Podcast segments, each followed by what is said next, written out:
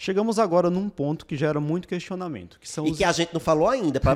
Tem gente que achou que eles não falaram ainda de cintilografia de paratireoide. É... Por que eles não falaram já ainda Já fecharam disso? o diagnóstico, já estão procurando lesão de órgão-alvo e nada da cintilografia. É, exatamente. Chegou o momento de falar sobre ela. Quando é que eu vou indicar um exame localizatório no paciente com hiperpara primário e quais são esses exames localizatórios, Eric? Você só vai indicar se o paciente tiver indicação de tratar, de cirurgia. Porque qual é o objetivo do exame localizatório? O nome já está dizendo. É localizar a paratireoide doente. Para quê? Para auxiliar o cirurgião. O cirurgião que vai fazer a paratireoidectomia saber aonde ele vai buscar, qual paratireoide ele vai atrás. A gente tem quatro. Essas quatro nem sempre estão no, no mesmo local, eles podem ser até ter, ter avaliação né? anatômica, né? ser ectópica. Então, assim, buscar a paratireoide ou as paratireoides doentes para auxiliar o cirurgião. Não tem sentido fazer isso se eu não vou operar o paciente. E não tem sentido fazer isso no início, quando o PTH estava alto, não sabia nem se o cálcio era alto. Né? Então, o, não é exame diagnóstico. Tem muito bem isso em mente. Cintilografia de paratireoide não é para diagnóstico da doença. Ah, mas eu, eu fiz e captou. Às vezes pode captar, ser um falso positivo e o paciente nem tem hiperpara. Sim. Certo? Então, não, não caiam no erro de pedir cintilografia logo no início da avaliação. Ele é um exame para bem depois. Depois, quando? Quando eu organizei tudo, dei o diagnóstico, vi se tinha, se não tinha lesão de órgão-alvo, classifiquei meu paciente e agora eu posso decidir se ele vai ou não é, para a cirurgia. Ele vai para a cirurgia?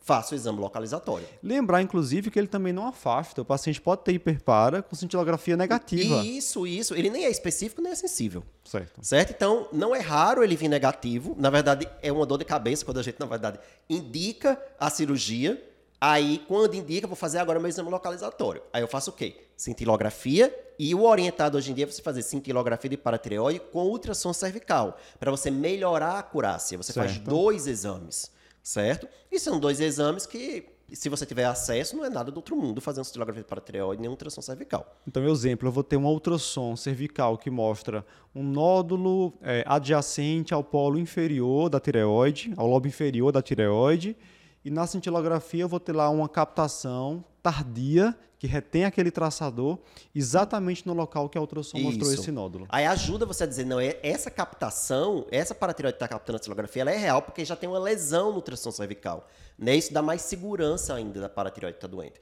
Mas não esquecer, um nódulo de tireoide pode captar na cintilha, pode captar o traçador isso, isso é um nódulo de tireoide. Então tem que ter cuidado e avaliar até com ultrassom é importante. Será que tem um nódulo aqui nessa tireoide, nesse lugar que está sendo captado? Então os dois exames vão ajudar, certo? Agora, pode acontecer o que não é raro e deixa dar dor de cabeça, que é quando você tem a indicação cirúrgica, você pede o exame localizatório e vem ultrassom cervical e vem cintilo de paratireoide negativas. Acabou, e agora? O que é que eu faço? Nós temos a opção de um outro exame a ser feito ainda, antes de mandar o paciente para cirurgia, que é a tomografia computadorizada em 4D. Que o pessoal às vezes acha que está falando de alguma coisa de ficção científica, né? 4D, meu Deus. Né? Na verdade, é, usa-se o mesmo aparelho, o mesmo tomógrafo, se for um, for um tomógrafo é, é, é, bom, né? um tomógrafo que não seja ultrapassado. Você só precisa, além de ter um tomógrafo mais atual, um radiologista que saiba fazer o protocolo 4D, que é um protocolo de infusão de contraste. Ele muda o tempo de infusão de contraste. O 4D, a quarta dimensão, é o tempo. Certo? Aí na física, sei lá, das quânticas, uhum. sei lá, é o tempo. Então, chama 4D por causa disso, porque ele vai manipular ali o tempo de infusão para poder a paratireoide captar o contraste em um momento diferente da tireoide. Porque como elas são justapostas, geralmente quando faz o protocolo clássico capta ao mesmo tempo, você não consegue separar uma da outra. Então, tem que ter um radiologista, não é todo radiologista que sabe fazer isso. Se você tem o um seu serviço, procure saber. Né? Lá no Hospital das Clínicas mesmo, eu descobri depois, já, já tinha, eu não sabia. Né? Sabendo, eu fui atrás e vi que tinha um radiologista que sabia fazer o protocolo. Então, a gente começou a pedir a tomografia 4D para esses casos, principalmente, em que a cintilha e a ultrassom cervical dão negativas. Certo. Aí, às vezes, localiza, ótimo.